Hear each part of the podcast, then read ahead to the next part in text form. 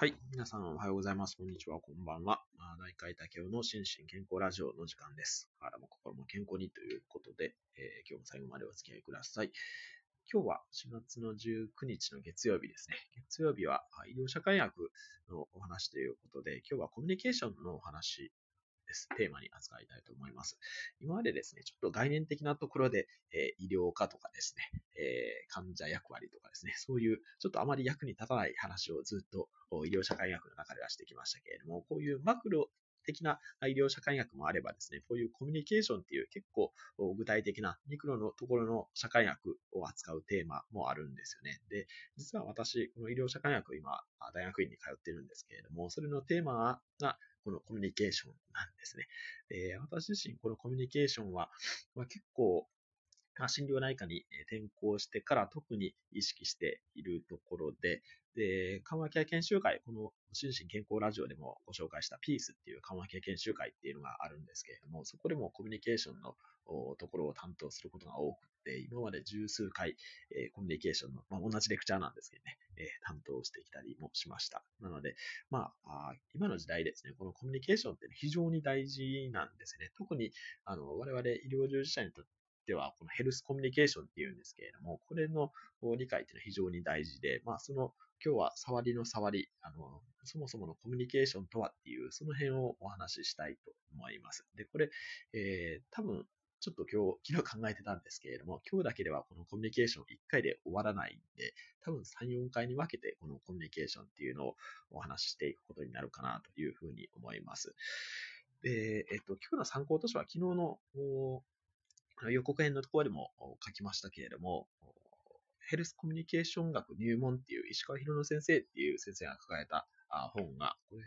えっ、と、1800円なんですけど、非常にいい本で、あのこれ、臨読会で以前やってたんですけど、帝京大学の先生、石川先生が書かれた本と、あと、分かり合えないことからっていう平田織さ先生ですね、劇作家の。この先生の著書は常にこうコミュニケーションのレクチャーをやるときに紹介させていただいてるんですけれども、この2冊がコミュニケーションの入門書としては非常におすすめです。で、あ、ちょっと待ってください。えー、っと、はい。で、早速やっていきたいと思いますけれども、コミュニケーションですね。まあ、皆さんよくご存知かと思いますけれども、コミュニケーションのそもそもの語源を考えたことはありますかね？コミュニケーションの語源はですね、えー、これまあいろんな本に書いてあって、まあ、ラテン語のコミュニカーレっていうのから出てきてるんですね。コミュニケーション自体は英語ですけども、もともとはラテン語のコミュニカーレっていうので、これはですね、まあ、共有するっていうことをが元々の語源みたいなんですね。で、何を共有するかっていうと、例えば情報とかですね、意味を共有するっていうことになるので、まあ、コミュニケーション大体こう情報の送り側と受け手側、まあもちろんそれが逆転する場合もありますけれども、そういうのから成り立つと思うんですけれども、まあいずれにしても、片方がこう送って、えー、受け手が受け取れなかったら、ちゃんとしたコミュニケーションが成立していないっていう、そんな感じになりますよね。これは後から言いますけれど、コミュニケーションノイズっていうふうに言いますけれども、なので、えー、コミュニケーションは何らかのものを共有するということが最終的なゴールであるということは、ぜひ知っておいていただきたいなというふうに思います。で、えー、その中で、まあ、コミュニケーションで、えー、まあ、非常に基礎的なところでいくと、この言語的コミュニケーションと非言語的コミュニケーションっていう、この二つは、まず知っておいていただきたいなというふうに思っています。で、この言語的コミュニケーションっていうのは、あもうその名の通り、こう、文字情報であったりとか、まあ意味ですね、言葉の意味。これによって起こるコミュニケーションっていうもので、え例えば今私が話している内容をですね、こういう、この中身は言語的コミュニケーションっていうことになります。えー、ただ一方で、えー、非言語的コミュニケーション。この中には、まあ、純言語的というのも含みますけれども、非言語的コミュニケーションっていうのは、この私が話している、例えば声の抑揚とかですね、今、身振り手振りはないですけども、そういう、その、言語情報以外の部分によるコミュニケーションですね。これは全部非言語的コミュニケーションに含まれるっていうことになります。で、えー、これメラビアンの法則って皆さん聞いたことあるかもしれないですけれども、この言語的コミュニケーションと非言語的コミュニケーションの割合ってどんな割合かご存知ですかね。これはですね、まあちょっと研究のやり方が若干微妙という反論もあったりするんですけれども、実は言語的コミュニケーションのコミュニケーションに占める割合っていうのは7%というふうに言われてまして、えー、まあ同じ内容を話すのであっても、実は純言語的コミュニケーションの方が非常に、多くのことを伝えるというふうに言われています。で、これ最近非常に痛感したのが、あの、ちょっと話脱線しますけれども、中田あっちゃんですね、えー、YouTube の中田敦彦の YouTube 大学っていうのをされてますけれども、一時こう顔出しやめるっていうことで、アバター化したじゃないですか。で、アバター化するとですね、まあ、アバターもあれ非常によくできてたんですけれども、ただやっぱり、あの、非言語的コミュニケーションの部分がですね、えー、全然違うと、今までと。で、熱量が足りないとかですね、もう散々なあのコメントがついて、で、もう、えっ、ー、と、4回分ぐらいですかね。で、えー、また顔出しに戻るっていう、全言撤回っていう動画も出してましたけれども、まあ、あれまさに純言語的、あ非言語的コミュニケーションそのものだなというふうに思っていて、言ってる内容は全く、まあ、今まで通りやってますし、まあ、言語的コミュニケーションの部分は同じなんですけれども、純言語的、非言語的コミュニケーションが変わると、こうも伝わる伝わり方が変わるんだなというのを痛感した次第です。はい。というわけで、ちょっと話戻しますけれども、それで、あとはコミュニケーションがですね、うまくいかないパターンっていうのが、やっぱり、あの、特に医療の現場ではよくありますよね。で、この、まあ、一般論としてですね、コミュニケーションの3つのノイズっていうのがあるらしいんですね。これは私全然知らなかったんですけども、このヘルスコミュニケーション学入門っていうので、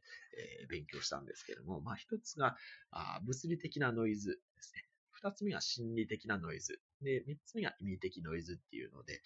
えー、あります。で、一つ目の物理的ノイズっていうのは、もうこれ非常にわかりやすくて、例えば外野がうるさいとかですね、えー、なんかこう、文字が見えないとかですね、そういう感じでのコミュニケーションエラーですね、えー、こういうのが起こるというのが、この一つ目の物理的ノイズということになります。で、えー、二つ目のノイズは、あ心理的なノイズということで、例えばコミュニケーションの受け手側、送り側、両方にありますけれども、例えば子供だからわかるはずがないとかですね、この人はいつも大げさに言うからみたいな、そんな感じで、えー、なんかこう、初めにこう先入観を持って、えー、聞いてしまっているとか送ってしまっているっていう場合に、こういうコミュニケーションのノイズが生まれるということがあるそうです。まあ、これはよくありますよね。まあ、ちょっとお待ちくださいね。えー、っと、はい。で、三つ目。三つ目がですね、一番大事かなと思ってるんですけれども、意味的ノイズですね。えー、これがこう、まあ、多分医療業界では一番多いかなと思うんですけれども、共通の背景がないっていうことですね。これツイッターの炎上とかでも非常によくあるんですけれども、バックグラウンドとなるこう知識とか、あるいは言葉の使い方ですね。これが共有されていないっていうことってしばしばあるんですね。で特に医療業界で使うような言葉が、まあ一般に使われている場合ですね、これは全然意味が違うっていうこと、すごいよくあると思います。例えば、あショッとかですね、えー、貧血とかも全然違いますし、あとは、あの、コロナの時にあの、一番初めの、プリンセ、ダイヤモンドプリンセスの時にもあった清潔不潔ですね。こういった概念とかは、ちょっと一般に使うのとは全然こう言葉の意味がそもそも違うので、こういう意味的な部分で、えコミュニケーションエラーが発生したりとかっていうこともあるというふうに言われています。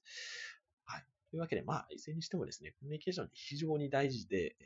ー、私こ、これをちょっと、あの、その卒論のテーマにしようと思ってまして、まだまだあいろんなテーマがあります。で、えー、コミュニケーションのテーマの中ではですね、今ちょっとざっとこう、目次だけご紹介すると、まあ、このヘルスコミュニケーションっていうのから始まって、えっ、と、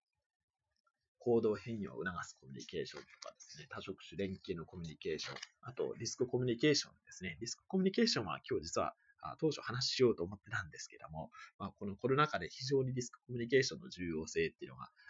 再認識されるようになりましたよね。あとマスベ、マスメディアのコミュニケーション。あと、オンラインのコミュニケーション。まあ、私も一番注意しないといけないオンライン上のコミュニケーション。あとは、社会変革とアドボカシーのコミュニケーションとかっていうテーマがこの本の中には書いてありまして、まあ、これをちょっと何回かに分けて、えー、かいつまんでご紹介していきたいなというふうに思います。まあ、今日はちょっとコミュニケーションの概論ということでお話しさせていただきました。はい。では、最後までご清聴いただきましてありがとうございました。